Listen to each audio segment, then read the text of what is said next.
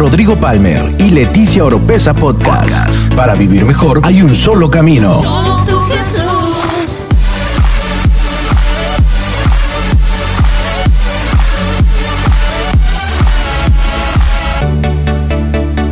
Escucha todas las semanas la clave para tener una mejor vida. Una mejor vida.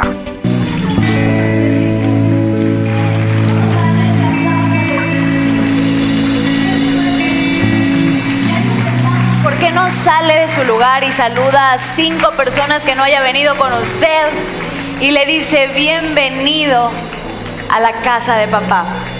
Dice la Biblia, yo me alegré con los que me decían, a la casa de Jehová yo iré. Así que esta mañana alégrese con su hermano, con todos los que estamos en este lugar, porque tal vez pudiéramos haber estado en cualquier otro lugar, a lo mejor este es el único día que pensamos en la semana que tenemos para dormir hasta tarde, pero este es el día en que usted le está ofreciendo a Dios y diciendo, ese también es un sacrificio para mí, por eso te lo presento. Así que por eso nos alegramos. Nos alegramos con aquellos que nos dicen a la casa de Jehová, yo iré. ¿Sabe por qué? ¿Sabe por qué nos alegramos? Porque en la casa de Dios siempre hay bendición en abundancia. ¿Cuántos lo pueden creer? Ahí donde está, ¿por qué no le da un fuerte aplauso a Jesús? Vamos a tomar nuestro asiento. Gracias chicos, solamente piano y, y, la batería se me quedan por ahí.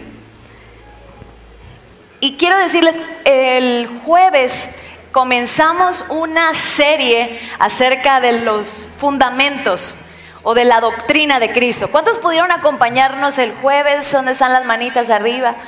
Ok, a ver, ¿cuántos no pudieron estar este jueves? Varios. Qué bueno que traigo un pequeño resumen, pero es algo muy, muy pequeño. Así que yo le, le, aconsejo con todo mi corazón que si usted no pudo estar el jueves en el servicio, busque ver la prédica. ¿Sabe por qué? Porque yo creo que si nuestra doctrina, si nuestro fundamento, nuestra firme, cualquier cosa que Dios quiera construir en nosotros, va, va a acabar derribada. Así que yo le aconsejo, le, le animo a que pueda usted buscar la prédica y, y, y, comenzar a que Dios pueda checar ese fundamento. Ahí donde estamos, yo quiero que vayamos al libro de Hebreos, capítulo 5. Hebreos capítulo 5, versículo 11. Y dice, acerca de esto tenemos mucho que decir y difícil de explicar por cuanto os habéis hecho tardos para oír. Porque debiendo ser ya maestros después de tanto tiempo, tenéis necesidad de que se os vuelva a enseñar cuáles son los primeros rudimentos de las palabras de Dios. Y habéis llegado a ser tales que tenéis necesidad de leche y no de alimento sólido. Y todo aquel que participa de la leche es inexperto en la palabra de justicia porque es niño. Pero el alimento sólido es para los que han alcanzado madurez, para los que por el uso tienen los sentidos ejercitados en el discernimiento del bien y del mal. Ahí donde está, ¿por qué no cierra sus ojitos y vamos a orar? Padre, te damos las gracias, Señor, por este privilegio de poder venir a tu casa a recibir tu palabra. Espíritu Santo, yo te pido que prepares nuestra tierra y yo te pido, Señor, en el nombre de Jesús, que seas tú el que le hable a tu pueblo. Hoy declaramos que la semilla que se va a sembrar es una semilla que dará fruto al ciento por uno y será sembrada en una tierra fértil. En el nombre de Jesús declaro, Señor, que nada se nos será robado, sino que nosotros cobijaremos esa semilla y la cuidaremos como la preciosa semilla Señor, en el nombre de Jesús declaro que nuestra tierra no la ahogará, no será una tierra llena de espinos, que cuando la semilla quiera crecer, la asfixiemos, sino que será una tierra donde tu semilla podrá echar raíces y podrá dar fruto al ciento por uno. En el nombre de Jesús, amén y amén.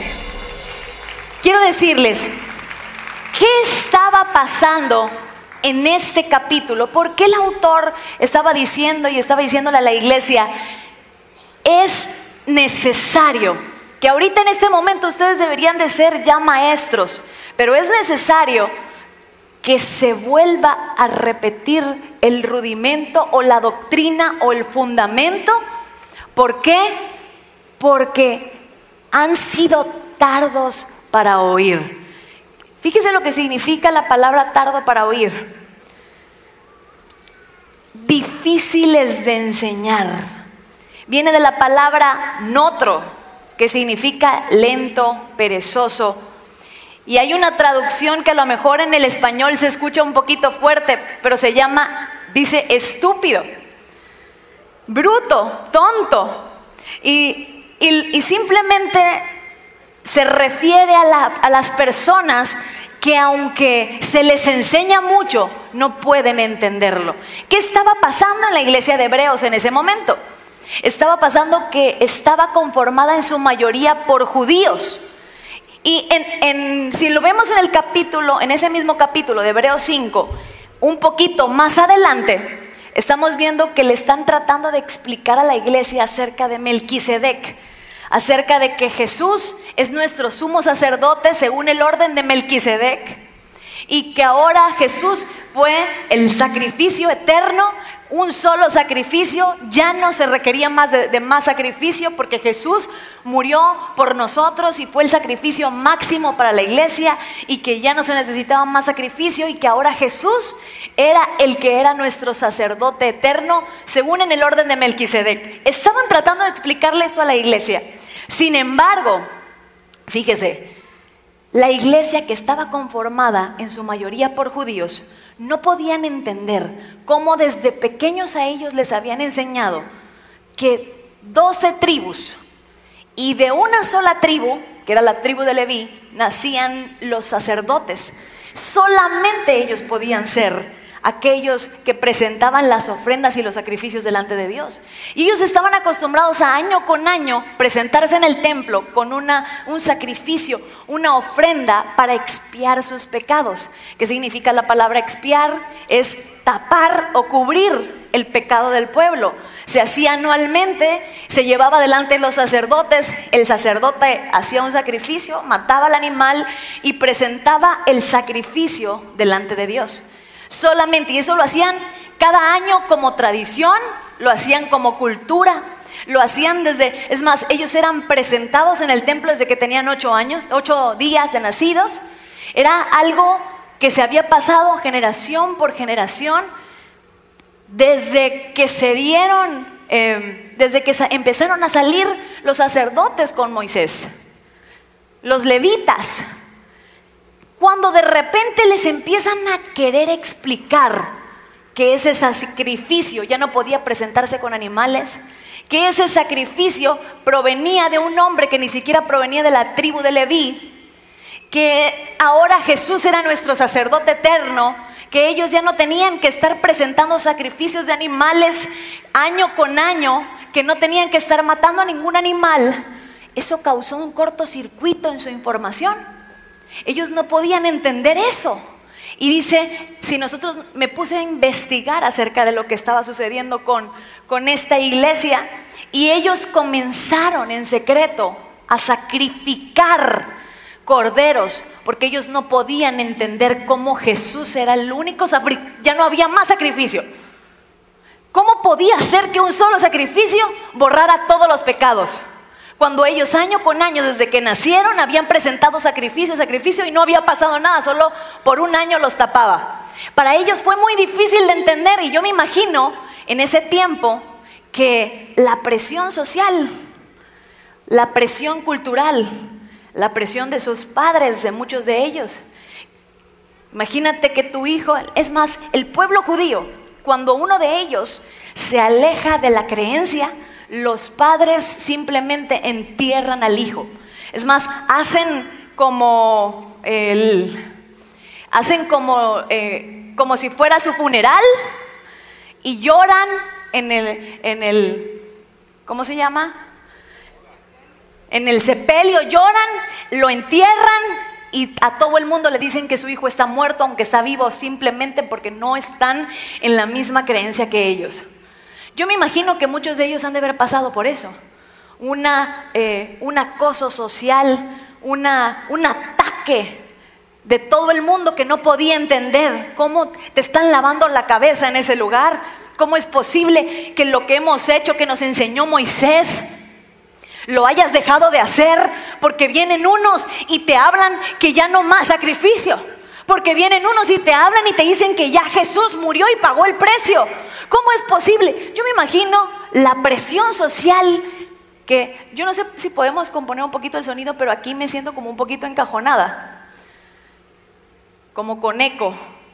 Yo me imagino la presión social que ellos estaban teniendo en ese momento en la iglesia, que decidieron regresar a hacer lo mismo. Y dice la Biblia, se volvieron tardos para oír, se volvieron difíciles de enseñar. Aunque les hablaban la palabra, ellos estaban, no oigo, no oigo, soy de palo, tengo orejas de pescado, porque la información que me están dando no concuerda con lo que yo he aprendido durante toda mi vida. Porque la información que me están dando es totalmente diferente a lo que yo aprendí desde que nací.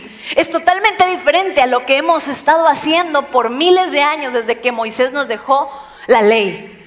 ¿Cómo puede ser que de repente se aparecen 12 personas y nos dicen que ya todo cambió? Tuvieron una presión en su mente, una presión mental,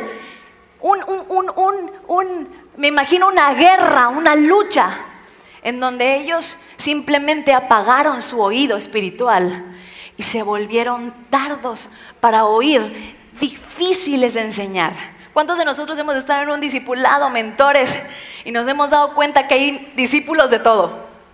Está el discípulo con cara de que te voy a matar, desgraciado, para esto me hiciste venir.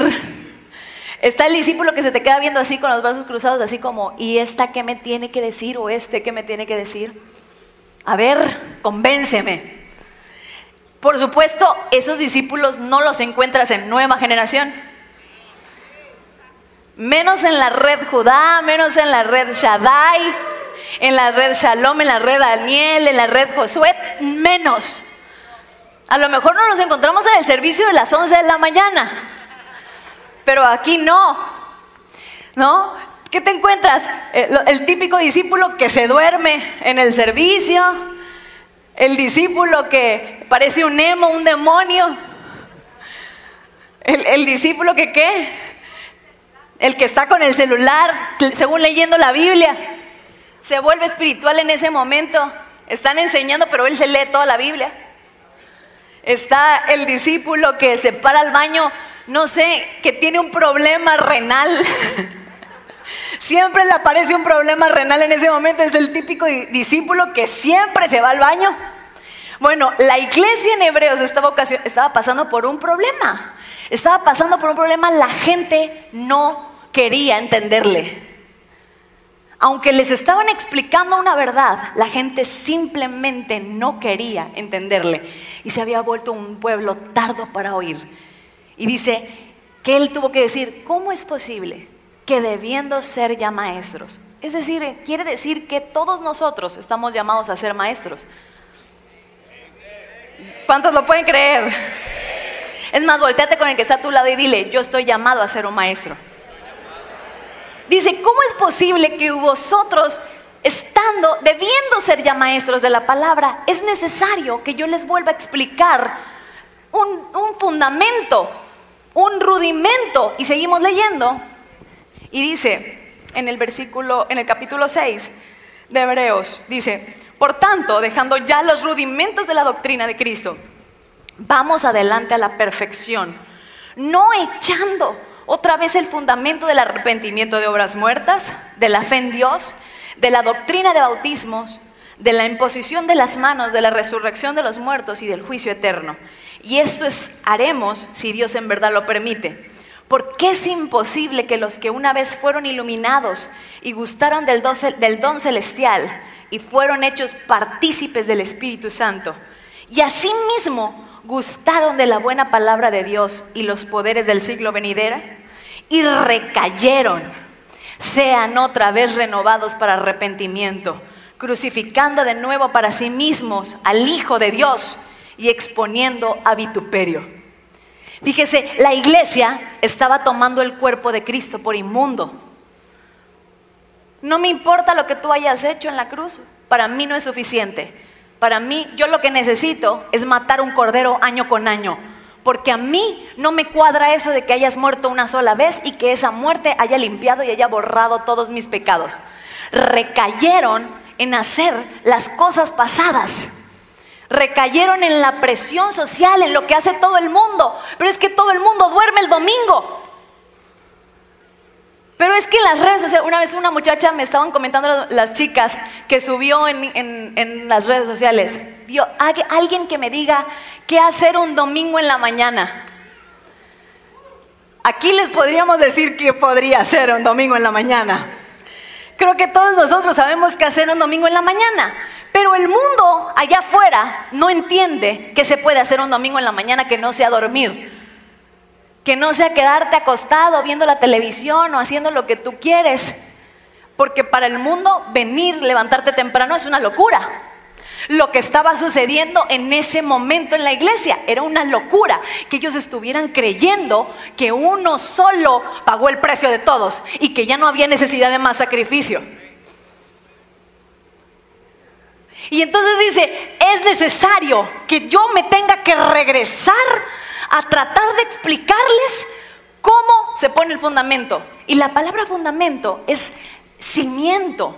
Nosotros, el apóstol José Luis nos enseñaba que, por ejemplo, cuando tú vas a construir un edificio, una casa, lo primero que tú le pones es el cimiento, ¿no? Y tú calculas el cimiento de acuerdo al edificio que tú quieres construir. Y tú pones ese cimiento tan firme como lo que sea que tú quieres construirle en ese lugar, en ese edificio. Es decir, si tú pusiste un cimiento para un piso y después de 20 años se te ocurre, no, pues es que mi hijo ahora necesita otro piso y le quieres construir otro piso arriba, ¿qué va a suceder? Se va a caer. ¿Por qué?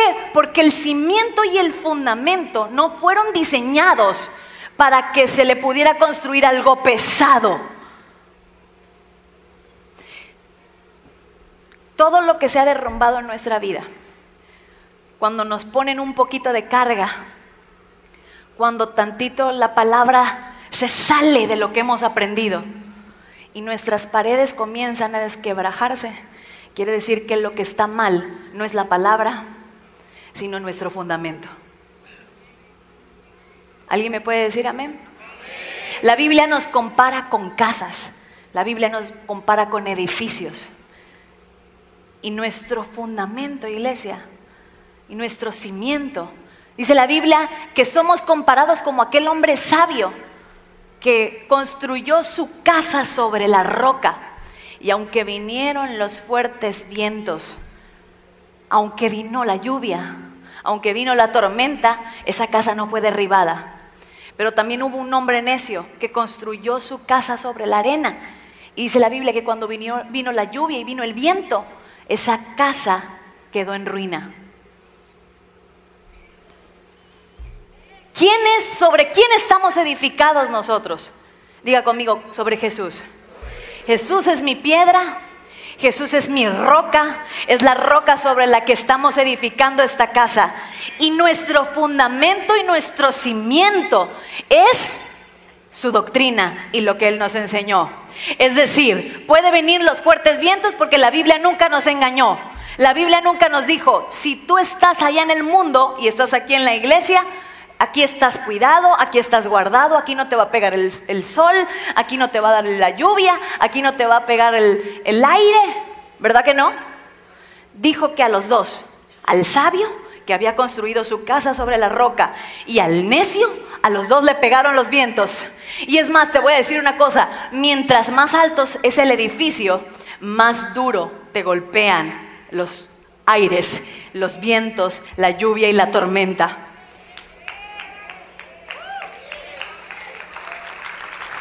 Mientras más arriba estás, más duro se siente el aire y más duro se siente la tormenta. Quiero decirte que ahora fuimos a Hermosillo a verlo en nuestra visa y nos tocó una tormenta de arena en el aire. Nunca en mi vida había estado en una tormenta de arena y me tocó arriba. Eso fue, mira, literal, el, el avión se caía como si nos fuéramos a desplomar y la gente entera gritaba como si estuviéramos en una montaña rusa. Todos los niños lloraban. Yo estuve a un segundo de vomitar. Agarré mi bolsita y luego me lo tragué porque dije, qué mal me voy a ver que nadie está vomitando en este lugar. Horrible, espantoso. Usted no sabe, yo me imagino que abajo se debe haber sentido feo la tormenta de arena, pero nada que ver lo que se siente cuando uno está arriba mientras tu edificio es más alto.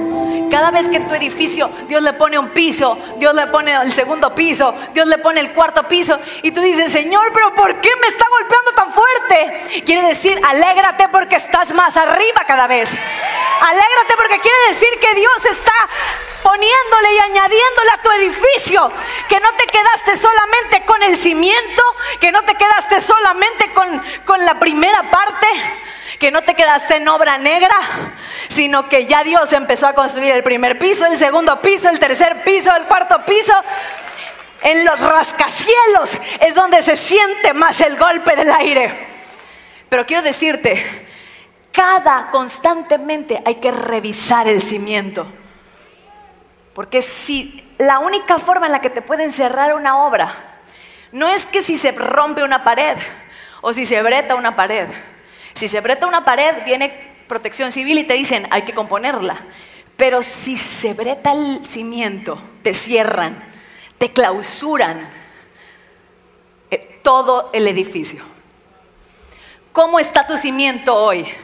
Dile al que está a tu lado, ¿cómo está tu cimiento? ¿Cuántos de ustedes ponen un cimiento, construyen las paredes y cuando quieren poner el segundo piso, ustedes ven que las paredes están bretadas están todas rotas, se aventarían a construir el segundo piso. Nadie. Por eso Dios muchas veces ha parado nuestro crecimiento y ha tenido que regresarse. Y hemos visto un retroceso en nuestra vida, no porque Dios no quiera añadir lo siguiente que viene en nuestra vida, sino porque hay una brecha en nuestro cimiento. Y Dios dice, tu cimiento no está firme, si tu cimiento no está fuerte, si tu cimiento no puede soportar el peso, si tantito se te pone presión y las paredes se bretan, hay que quitar todas las paredes y hay que revisar tu cimiento de nuevo. Porque es el cimiento el que te va a sostener en la prueba. Es el cimiento el que va a hacer que cuando vengan los vientos no te muevas, no te quiebres, es el cimiento el que va a hacer que te mantengas firme aunque te den una mala noticia.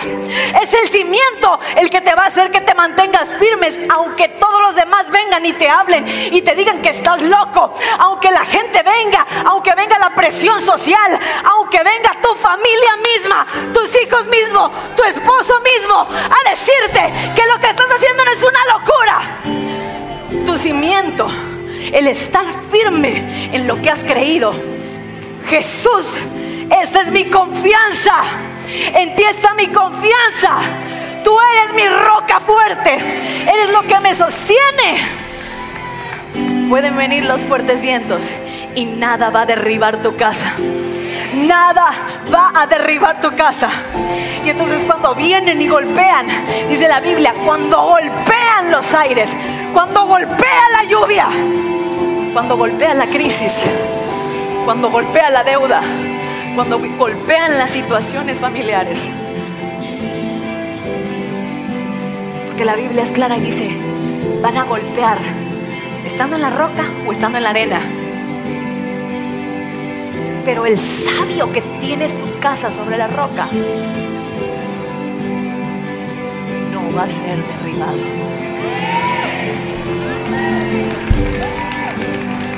Por eso dice la Biblia, cuídate de ti mismo y de la doctrina. Porque la doctrina es tu cimiento. La doctrina es tu fundamento. La doctrina es lo que Jesús nos enseñó. Cuídate de ti mismo, no te cuides del diablo. No dice, cuídate del diablo y sus artimañas porque van a querer destruirte. No. Cuídate de tus enemigos del trabajo Cuídate de la querida porque lo estás sacando. No dice, cuídate de tu suegra porque es una bruja.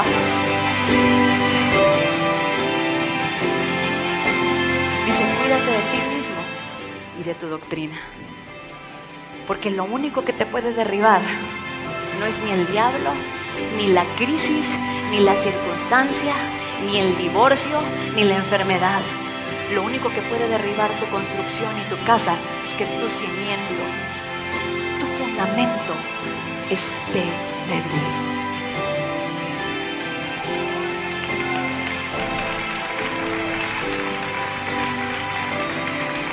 Creo que los golpes más fuertes que yo he tenido en mi vida han sido desde que acepté a Jesús. Y que van a seguir cada piso que Dios añada. Los vientos se van a sentir cada vez más. Lo sé. Pero para que un edificio no se caiga, lo único que le asegura su fortaleza no es lo fuerte, el carácter, lo bueno que sean predicando, lo, lo bien que se ve. No, lo único que te asegura es que tu cimiento esté firme, que tu fundamento esté seguro. El que esté firme, mire que no caiga. Como mire, mire cómo está su fundamento. El que se crea fuerte, voltea a ver tu cimiento. ¿Dónde está tu fe?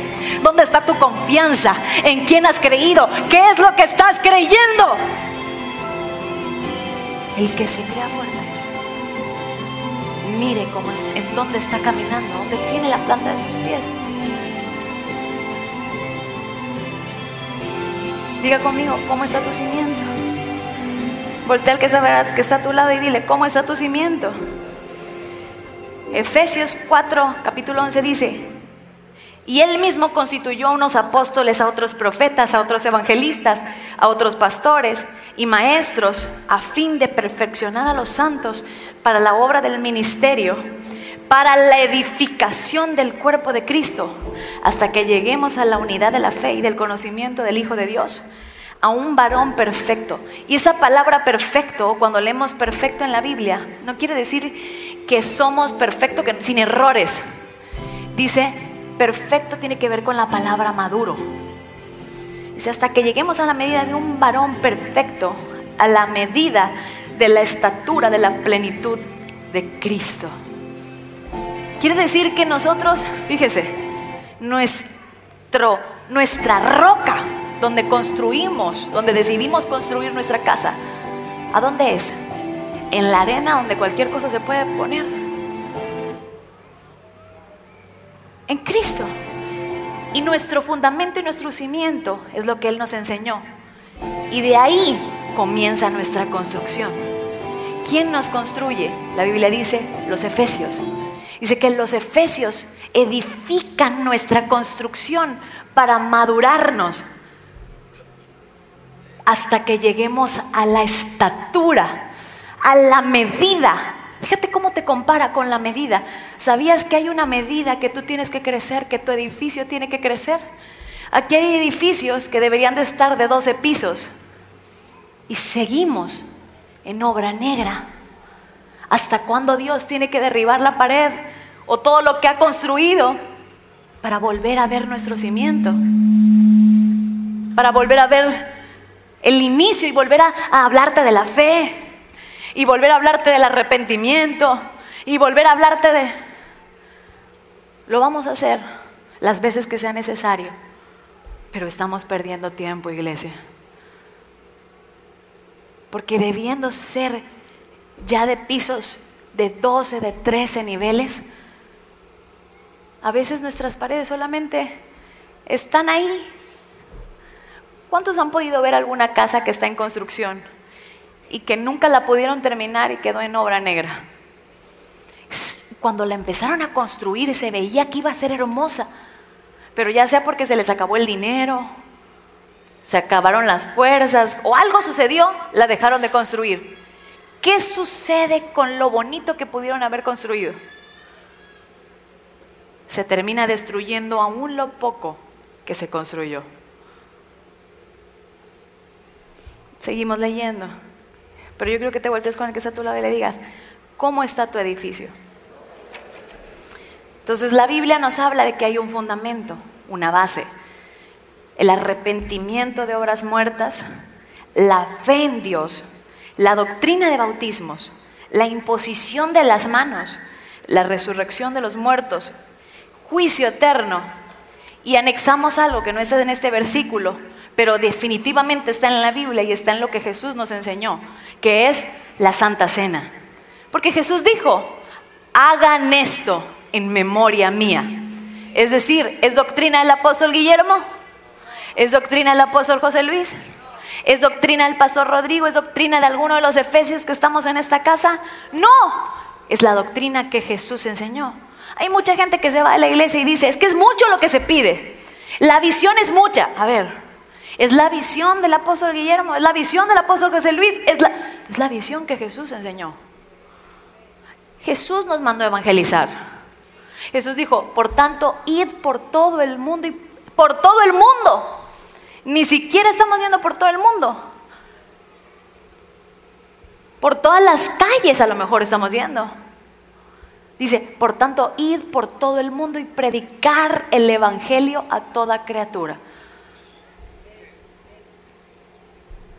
Y otra versión dice, por tanto, id y haced discípulos a todas las naciones. Yo no puedo hacer discípulos si primero no soy un discípulo. Entonces la visión de evangelizar, afirmar, discipular y enviar no se la inventó el apóstol Guillermo, ni se la inventó el apóstol José Luis, ni se la inventó el pastor Rodrigo. ¿Quién la hizo? ¿Quién la dejó? Jesús en su mandato.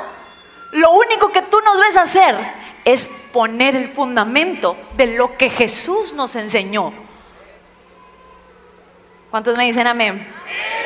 Entonces dice la Biblia, arrepentimiento de obras muertas y lo menciona como algo lo primero. Diga conmigo arrepentimiento. Diga más fuerte, arrepentimiento. ¿Qué es arrepentimiento? Vamos a ver Mateo capítulo 4, versículo 17 y si me ayudan a ponerlo rápidamente, dice, desde entonces comenzó Jesús a predicar y a decir, arrepentíos porque el reino de los cielos se ha acercado. Marcos capítulo 1, versículo 15. Dice, diciendo el tiempo se ha cumplido y el reino de Dios se ha acercado, arrepentíos y creed en el Evangelio. Lucas capítulo 13, versículo 3 dice, os digo, si no, no antes, si no os arrepentís, todos pereceréis igualmente. Anoten esos, esos versículos si ustedes quieren, los buscan en su casa. Aquí los estamos poniendo. Dice Mateo 4:17, Marcos 1:15, Lucas 13:3. quiero decirte, Jesús se quedó sin saliva de tanto predicar arrepentidos. Se quedó con la boca seca. Predicó arrepentidos porque el reino de los cielos se ha acercado. Es decir, si no se arrepienten, el reino de los cielos nunca va a poder acercarse a ustedes. Cuando no hay un arrepentimiento, no podemos entrar en el reino de Dios. Cuando no hay un arrepentimiento, no podemos ni siquiera ver el reino de Dios en nuestra vida. Entonces, ¿qué significa la palabra arrepentíos o arrepentimiento? La palabra griega metanoia, metanoea. Hay gente que le dice metanoia, pero es metanoea, que significa cambio de mente y corazón. Que dice, cambia tu manera de pensar. Y nos enseñan arrepentimiento de obras muertas, que significa la palabra obras. Es una, una cosa hecha o producida por una persona o grupo de personas. ¿Y qué significa muerte? Que no tiene o carece de vida. Fallecimiento, devastación, ruina. O sea que podríamos traducir que arrepentimiento de obras muertas sería, cambia tu mente para no seguir haciendo las cosas que carecen de la vida eterna. Hay cosas en nuestra vida que nosotros hacemos continuamente y no precisamente fumar y no precisamente drogarnos y no precisamente el adulterio hay cosas que hacemos diariamente en nuestra vida que carecen de vida eterna. ¿Me dice amén?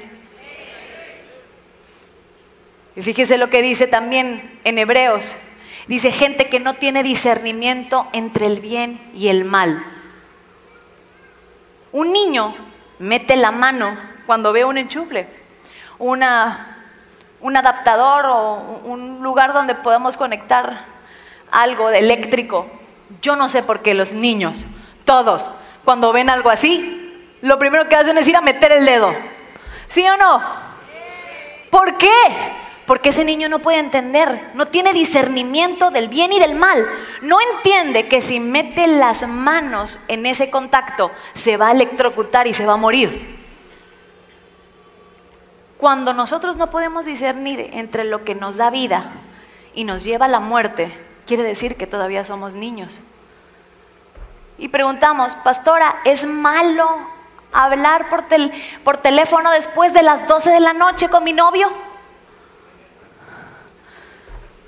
Y yo te pregunto, ¿y a qué plática de la vida eterna te va a llevar platicar con él a solas después de las 12 de la noche?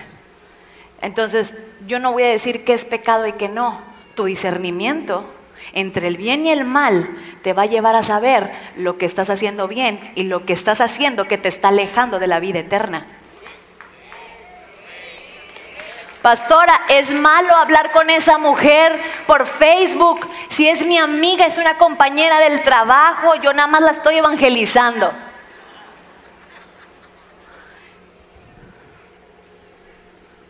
Y todos sabemos en qué va a terminar eso. Me pregunto, si tú vieras a tu mujer evangelizando a alguien del trabajo, solo hablando con él, no dirías, está cañón la cosa. Entonces me pregunto, ¿está mal o está bien? No me contestes. Discernimiento entre el bien y el mal. ¿Me lleva a la vida o me lleva a la muerte? Entonces, ahí es donde radica mi, mi, mi discernimiento entre qué estoy haciendo que me está llevando más a la vida de Dios ¿Y qué estoy haciendo que me está alejando más cada vez de la vida de Dios? Yo no te puedo decir a ti qué es lo que te aleja a ti de la vida de Dios. Porque, por ejemplo, yo me encontré con el caso de una mujer que cada vez que iba a jugar golf le ponía los cuernos a su marido. En el campo de golf encontraba alguno y con ese le ponía los cuernos a su esposo. Yo no te puedo decir, jugar golf es pecado, pero para ella sí. Discernimiento entre el bien y el mal. ¿Qué es lo que a mí me perjudica? ¿Qué es lo que a mí me lleva o me saca de la vida eterna? ¿Qué es lo que a mí me aleja de la vida de Dios? Entonces es algo de lo que me tengo que arrepentir. Dile al que está a tu lado, arrepentíos. Hay mucha gente. ¿Cómo pastora me puedo arrepentir?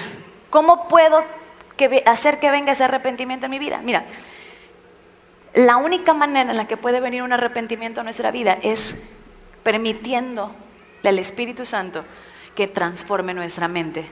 Y eso es a través de la palabra de Dios. Y eso es a través de que el Espíritu Santo nos convenza. ¿Y cómo nos convence? Cuando nosotros bajamos nuestra guardia y cedemos nuestro orgullo y reconocemos, Señor, lo he hecho mal todo este tiempo. ¿Qué, dijo Pablo? Todo lo que sé lo tomo por basura. quiso decir, ¿sabes qué, Señor? Derriba lo que tengas que derribar y edifica de nuevo mi edificio. Porque yo sé que no importa qué precioso, qué hermoso, qué caro sea el edificio que tú quieras construir en mí, si mi fundamento no está firme, tarde o temprano ese edificio se va a caer. ¿Sabes cuántos ministerios hemos visto caer? ¿Cuántos hombres y mujeres de Dios hemos visto caer a lo largo de que yo me, desde que yo le dije sí a Dios? Las noticias de cayó y cayó. Cualquiera de nosotros puede caer. Pero ¿qué es lo que nos sostiene y nos vuelve firmes? Que estemos revisando nuestro fundamento constantemente. Mi discernimiento entre el bien y el mal, ¿no será que se ha nublado un poco? ¿No será que lo que antes me llevaba a la vida lo he dejado de hacer? ¿No será que antes me congregaba más y ahora me he dejado de congregar? ¿No será que antes llegaba mi discipulado con mayor expectativa y ahora lo he dejado de hacer? ¿No será que antes hacía cosas que me llevaban más a la vida eterna Y hoy en mi vida se ha nublado el entendimiento, el discernimiento. Y lo que antes yo veía mal, hoy lo veo normal.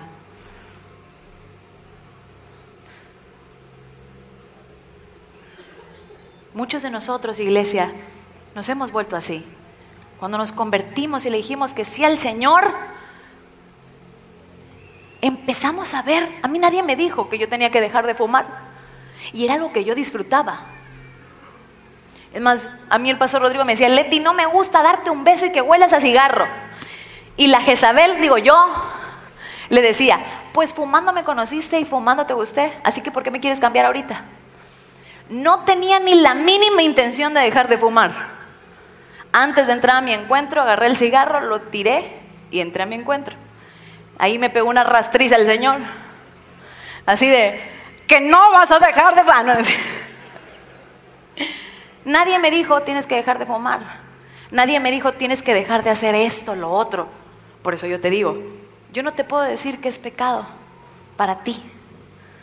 Porque cada uno de nosotros sabe lo que está bien y lo que está mal. Y si no lo sabemos, quiere decir que es porque nuestro discernimiento se ha nublado, no porque no esté escrito en nuestro corazón, sino porque se ha entenebrecido a causa del pecado, a causa de querer volver a hacer lo que antes hacíamos, que sabíamos que no le agradaba a Dios. ¿Será que ese chisme que estoy haciendo ¿Será que esa murmuración que estoy haciendo en contra de mi mentor, en contra de la iglesia, me lleva a la vida eterna? ¿O me lleva a la muerte? Entonces, ¿está mal o está bien? ¿Será que si me la paso hablando de deberían de y deberían de y debe, me lleva a la vida eterna? ¿Me edifica y es ahí donde nosotros tenemos que pesar si lo que estamos haciendo, pasándonos juzgando a los demás por lo que deberían hacer y no vernos a nosotros. Jesús dijo, hipócritas que quieren sacar la, la paja y no te das cuenta de la viga que tenés dentro. ¿Qué me edifica a mí? ¿Qué me, ¿En qué me lleva la vida eterna lo que estoy haciendo? ¿Me acerca más a Dios? ¿O definitivamente cada vez que lo hago me siento más alejado de Dios? Nadie tiene que decirte, aquí nadie se te obliga a dejar de hacer nada, porque ningún hombre puede cambiar a otro. No tenemos esa habilidad. Ninguna religión ni ningún hombre, no importa si yo me desgarganto diciéndote, hay que arrepentirnos. Va a decir la gente, esa, chamaca está loca. El único que convence de pecado es el Espíritu Santo. Y yo sé que ella está empezando a hablarte. Hay cosas que has dejado de hacer, que tú sabes que eran las que te acercaban más a mí. Hay cosas que estás haciendo hoy que no hacías antes. Esa relación en la que estás te está llevando a la vida de Dios es la forma en la que podemos discernir si nos conviene o no.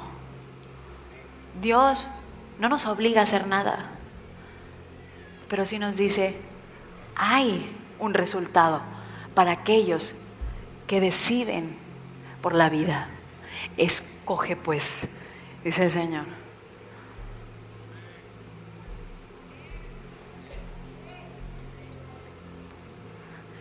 ¿Qué escogeríamos nosotros si hoy Dios viniera y nos dijera, ¿qué prefieres? ¿Continuar haciendo tu vida como la has llevado hasta ahora, que cada vez te lleva más lejos de mí? ¿O verdaderamente tener un arrepentimiento y decir, voy a cambiar? Vaya conmigo al libro de Lucas,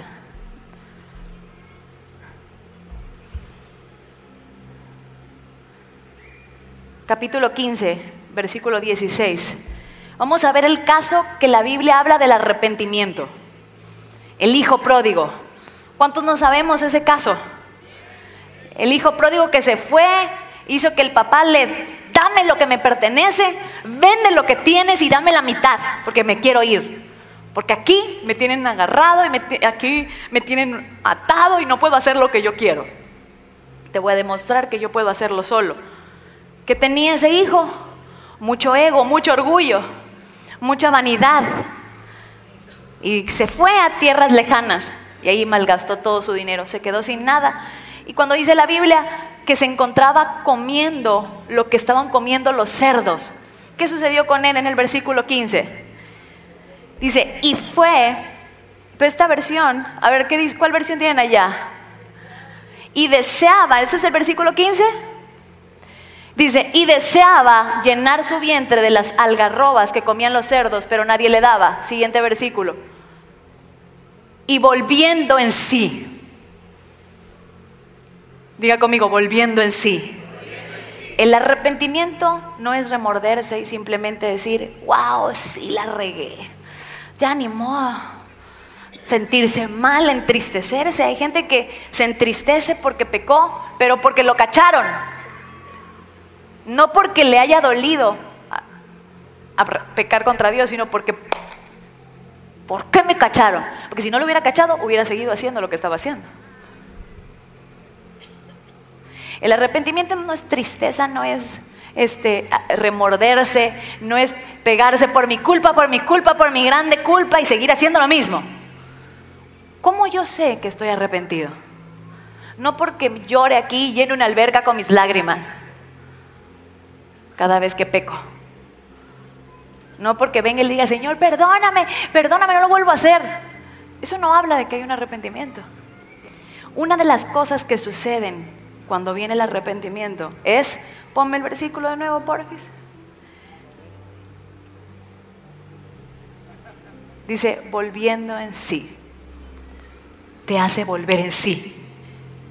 Te hace decir, wow, a mí nadie me dijo que tenía que dejar de fumar, pero yo dije, volví, volví en sí. Y dice, ¿cuántos jornaleros en casa de mi padre tienen abundancia de pan y yo aquí perezco de hambre? Se dio cuenta de su condición. ¿Cómo puedo seguir viviendo con este pecado que tarde o temprano me va a matar? Tarde o temprano va a destruir mi matrimonio. Tarde o temprano va a destruir mi ministerio. Tarde o temprano va a acabar por, acá, por destruirme como vine. Volvió en sí y dijo, se dio cuenta y dice, aquí parezco de hambre, siguiente versículo.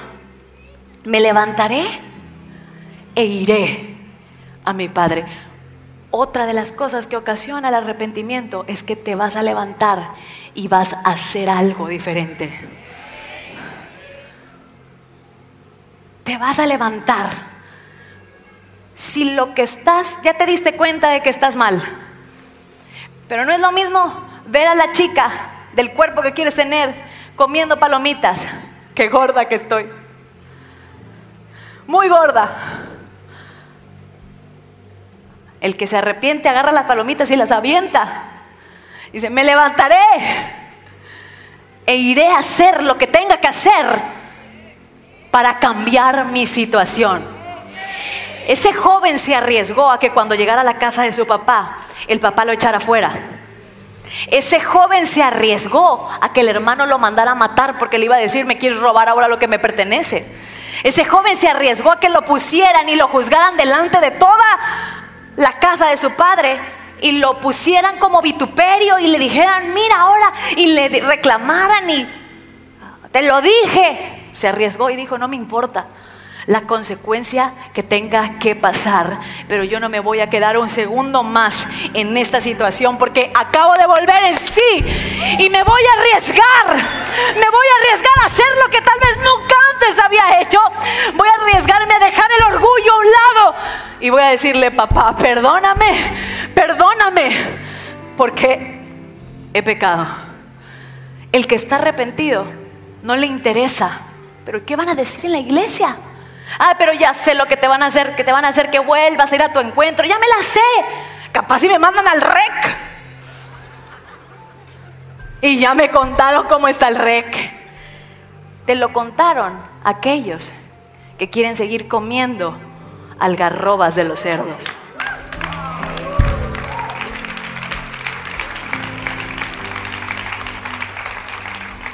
Porque aquel que vuelve en sí dice, no me importa lo que tenga que hacer. Así mi papá me corra de la casa. Así mi hermano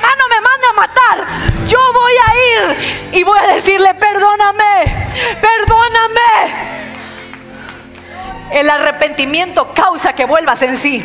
El arrepentimiento hace que te des cuenta la condición en la que estás. El arrepentimiento causa que el Espíritu Santo pueda mostrarte y puedas verte comiendo de los cerdos cuando yo debería de ser un rascacielo de 15 pisos. Y sigo con un discipulado de una persona. El arrepentimiento causa que vuelvas en sí no que te digas, no somos nada. Es que la vida es así.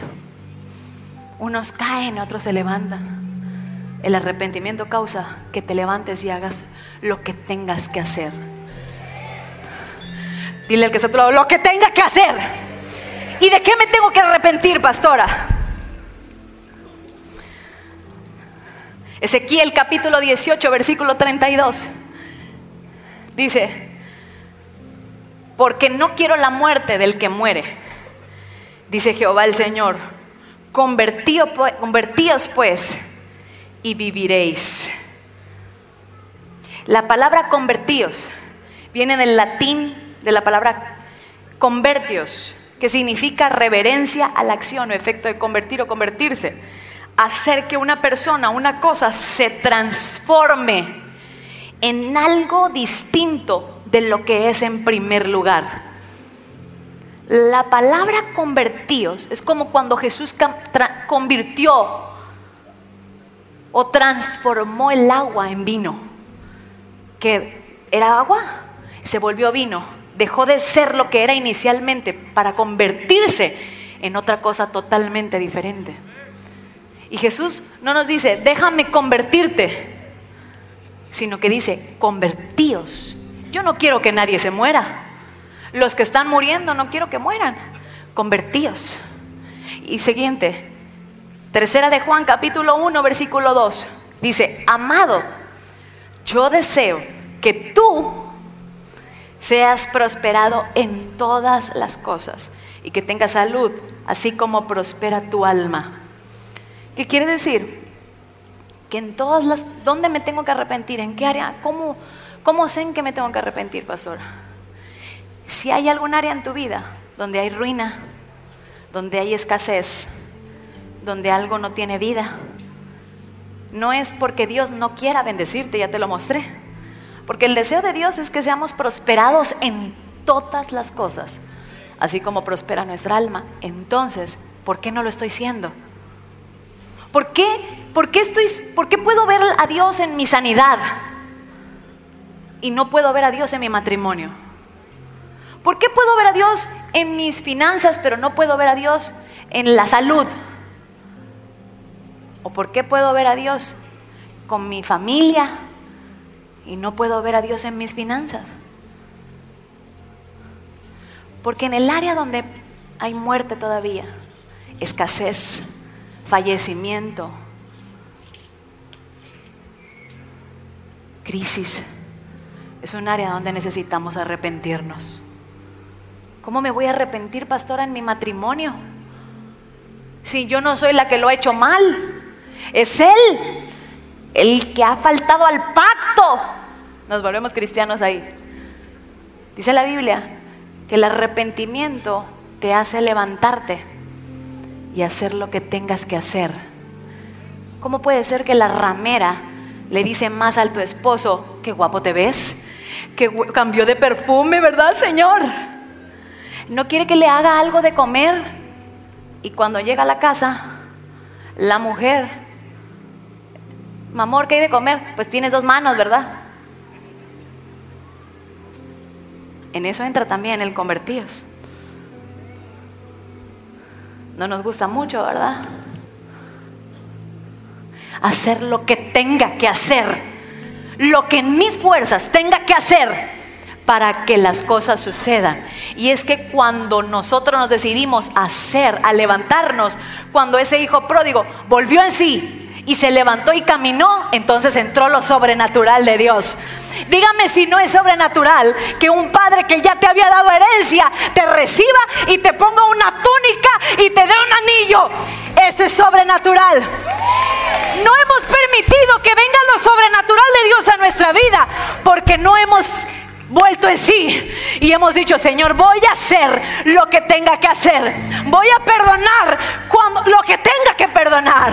Voy a arrepentirme, voy a hacer lo que tenga que hacer para salir de esta condición. Ese es el arrepentimiento. Hacer lo que tengas que hacer para salir de esta condición. Cerrar el Facebook que tenga que cerrar. Cortar las amistades que tenga que cortar Ah. Voy a decirle a mi esposo que se ve guapo las veces que se lo tenga que decir. Que huele bien las veces que se lo tenga que decir. El problema está en que muchas veces vienen aquí al altar y lloran por años y llenan albercas con las lágrimas. Y cuando Dios trae al esposo, no se arrepintieron por lo que ellas hicieron o a viceversa. Ellos no se arrepintieron por lo que ellos hicieron, hicieron mal en el matrimonio, porque para que algo falle se necesitan dos en un matrimonio. El problema es que buscamos víctima. ¿Quién me hizo? ¿Quién me viró? El Señor, lo que me hicieron en la iglesia, por eso tengo falta de perdón. No, no, no, olvídate. El arrepentimiento es cuando tú no ves lo que te hizo todo el mundo, sino lo que tú hiciste mal. Ay, es que me tuve que ir de la iglesia porque en esa iglesia me regañaron horrible, pero no contaste que fue porque tú estabas mensajeándote con un muchacho en la madrugada. Buscamos quién tiene la culpa, todo el tiempo buscamos a quién echarle la culpa. Eso no es arrepentimiento. Arrepentimiento es reconocer qué hice yo. ¿En qué hice? Es que mi esposo me está engañando. No, no, no, a ver, ¿qué hiciste tú? ¿O qué dejaste de hacer tú? Dura palabra, ¿verdad? Porque esperamos que todos los demás lo hagan o lo dejen de hacer para que nosotros cambiemos y eso no es arrepentimiento. Arrepentimiento es en qué estoy mal. ¿En mis finanzas? ¿Qué tengo que hacer para salir de esa condición, Señora? Enséñame. No lo sé hacer. En mis fuerzas no lo sé hacer. Pero lo que sea que tenga que hacer, me voy a levantar de esta situación y voy a ir a donde tú me digas que yo tengo que ir. Y es en medio de que tú te levantas y vas a donde tú sabes que tienes que ir, que entra lo sobrenatural y que entras a poder hacer y a poder lograr lo que en tus fuerzas no puedes hacer y no puedes lograr. En mis fuerzas yo no podía dejar de fumar. Pero le dije, Señor, lo voy a hacer. Lo voy a hacer. Me di cuenta de mi condición y caminé. No usé parches, no usé chicles. De la noche a la mañana se acabó. No me puedes preguntar, pastora, ¿cómo le hizo para dejar de fumar? Me arrepentí. Pastora, ¿cómo le hizo para dejar el adulterio? Me arrepentí. Pastora, ¿cómo le hizo para...? Me arrepentí. El problema de la iglesia es que está lidiando con remordimiento, pero no se quiere arrepentir.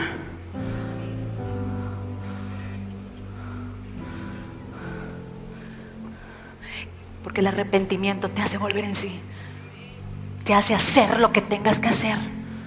Lloramos aquí en el altar y Señor, tráelo, tráelo con lazos de amor, tráelo, ahora mismo lo ato, ahora mismo mando la, soga, la soga espiritual, la soga.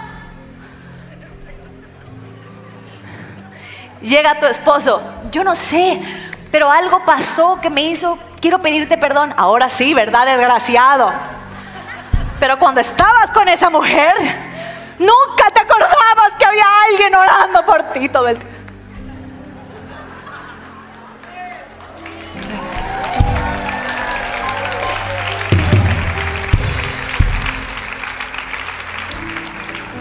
Arrepentimiento es hacer lo que te toca a ti hacer.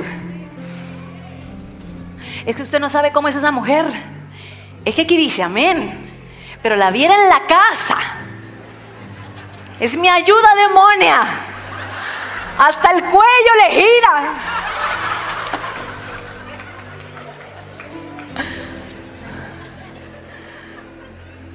¿Y qué es de lo que te tienes que arrepentir tú? Ahora resulta, no. Porque cuando viene el arrepentimiento es para volver en sí nosotros. Cuando volvemos en sí nosotros, hacemos lo que tenemos que hacer para cambiar nuestra situación. A lo mejor se vuelve una ayuda demonia porque nosotros hacemos algo para que se vuelva ayuda demonia. A lo mejor se fue con otra porque hace mucho tiempo que nananáis. Eso no lo contamos. Pastor, es que es un desgraciado. Pero no cuentas la parte de que tú hace seis meses que te duele la cabeza. Me duele la cabeza hasta que Cristo venga. Ahorita, mañana, pasado mañana y hasta que venga Jesús por nosotros me duele la cabeza por siempre. Si te duele la cabeza, ve a la farmacia y cómprate una aspirina. Saridón es bueno.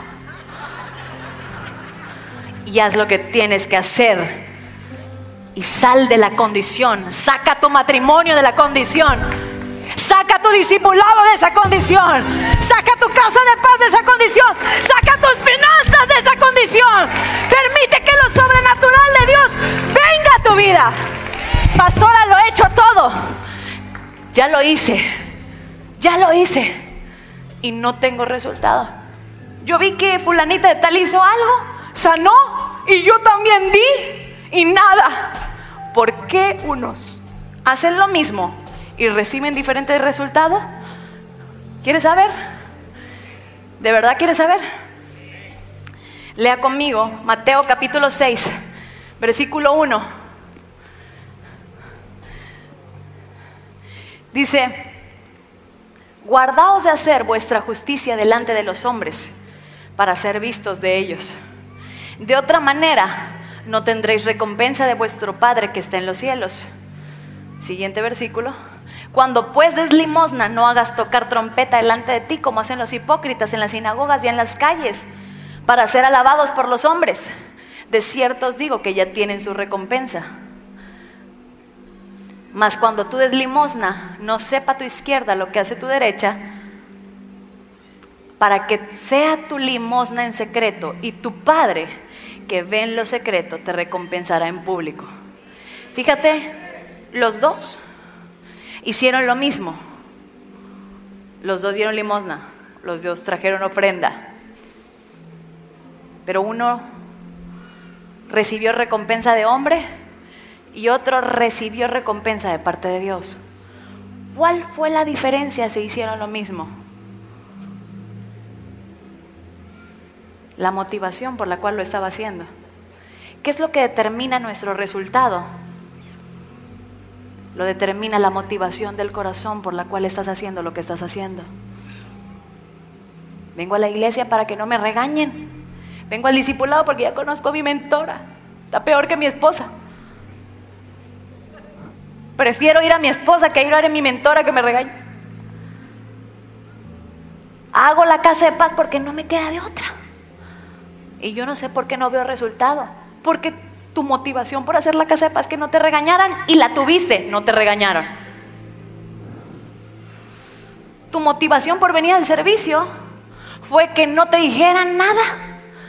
Fue cumplir. Pues ya ni, Doy para que ya se callen la boca y dejen de estar pidiendo.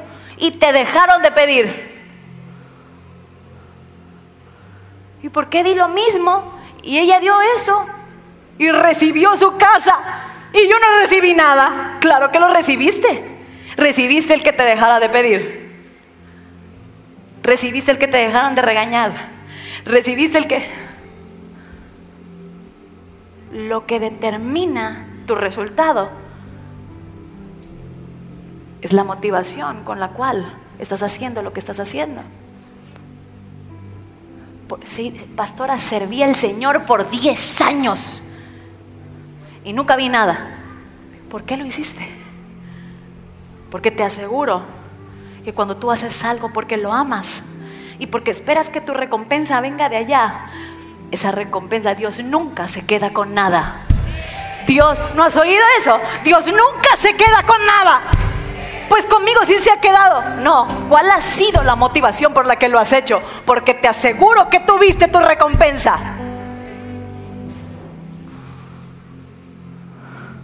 Te aseguro que en el área donde tú le diste o hiciste, tuviste tu recompensa.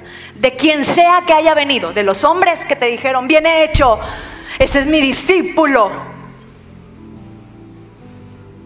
Pero en el fondo tú sabes que no lo hiciste porque amas a Dios. Lo hiciste para que ya no te siguieran molestando. Entonces, tu recompensa vino. No se quedó con nada.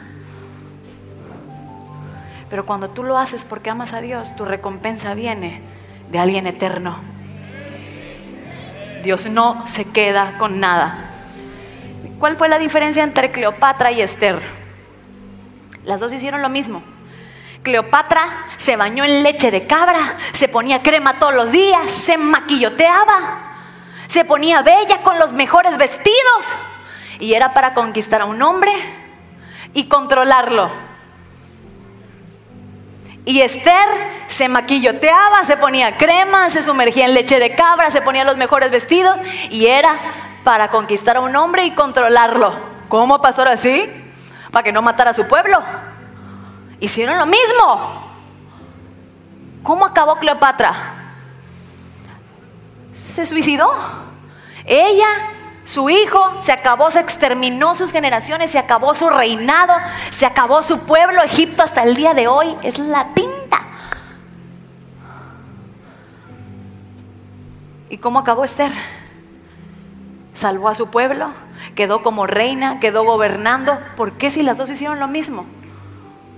Porque la motivación de una fue cumplir el propósito de Dios y la motivación de la otra fue suplir su propia vanidad.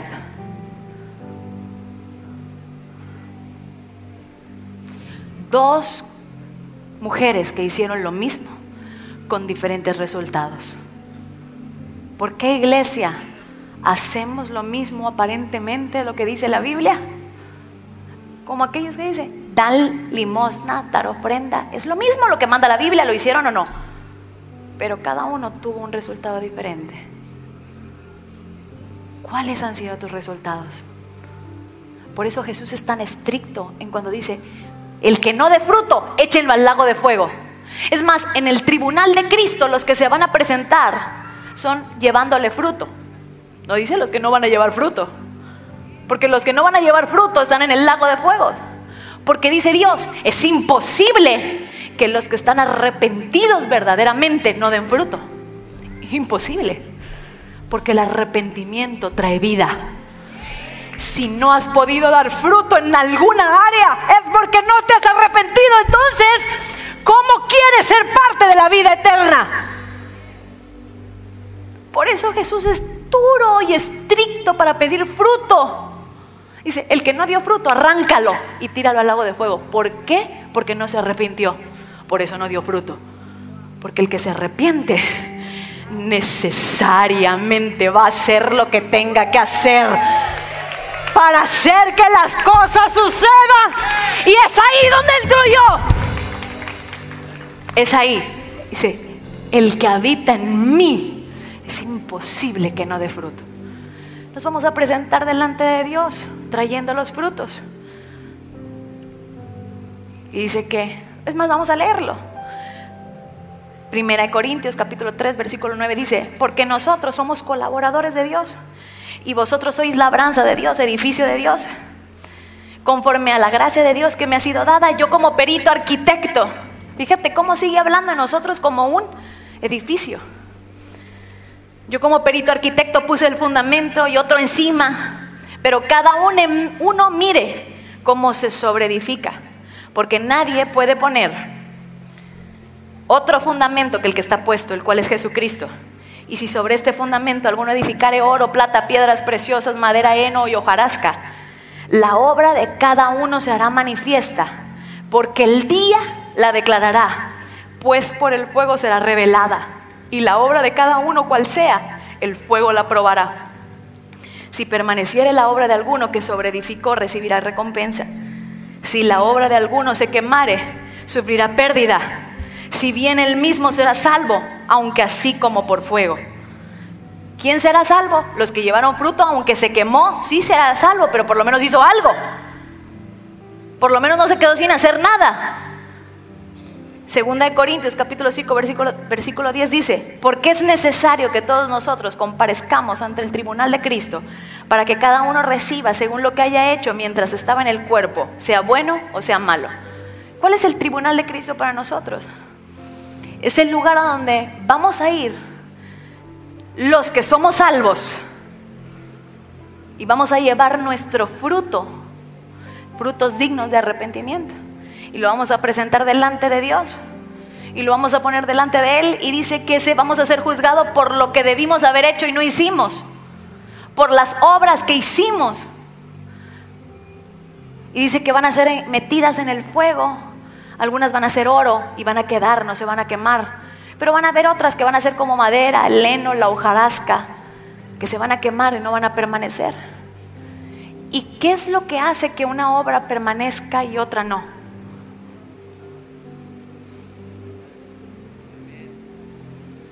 Hay mucha gente que puede tener mucha gente en sus casas de paz, mucho fruto en las iglesias, pero solo lo hizo porque vieran lo poderoso que es la iglesia.